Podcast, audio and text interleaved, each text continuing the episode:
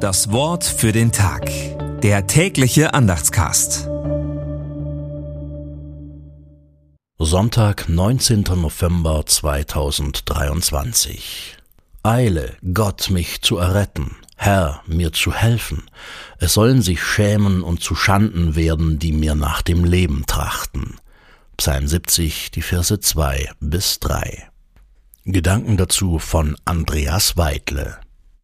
Dies könnten die Worte eines ukrainischen Vaters sein, den die Sorge um sein Leben und das seiner Familie in die Schützengräben des Krieges verfolgt.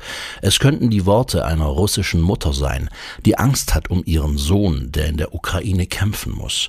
Die Opfer von bodenlosem Leid und himmelschreiender Ungerechtigkeit, von Angstattacken oder schlimmen Krankheiten finden in den Psalmen Worte, Worte, die gut tun, weil sie Gott auch in den dunklen Räumen der Seele festhalten.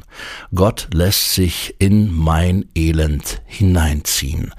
Das verändert oft nicht die schlimme Situation, aber mich. Das Wort für den Tag.